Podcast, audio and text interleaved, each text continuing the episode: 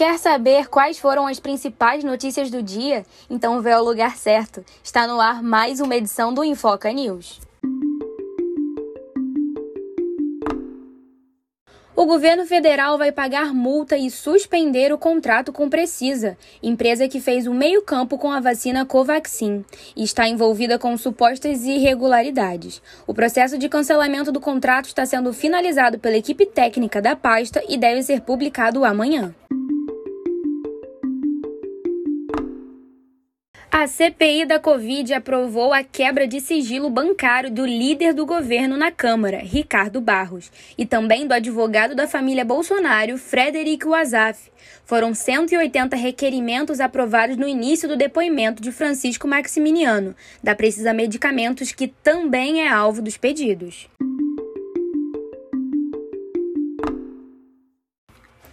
Uma declaração do ministro da Educação, Milton Ribeiro, nesta quinta chamou a atenção.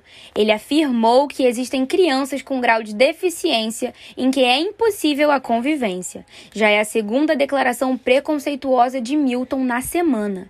Na terça, ele afirmou durante uma entrevista que os alunos com deficiência atrapalham o aprendizado de outros estudantes. E agora vamos às atualizações do que está acontecendo no Oriente Médio. O Talibã abandonou o discurso moderado e declarou o Emirado Islâmico do Afeganistão, mesmo nome adotado em 1996, quando o grupo assumiu o poder no país. Além disso, os Estados Unidos acusam o Talibã de impedirem civis afegãos de chegarem ao aeroporto. A situação não para de se agravar. E para tentar ajudar o Afeganistão, o Itamaraty avalia conceder visto humanitário e facilitar a entrada e permanência de afegãos aqui no Brasil. A medida seria parecida ao que já ocorre com sírios e haitianos. Você acabou de escutar mais uma edição do Infoca News. Não esquece de seguir a gente nas redes sociais, hein? No Instagram, arroba Infoca, e no Twitter, arroba Infoca News.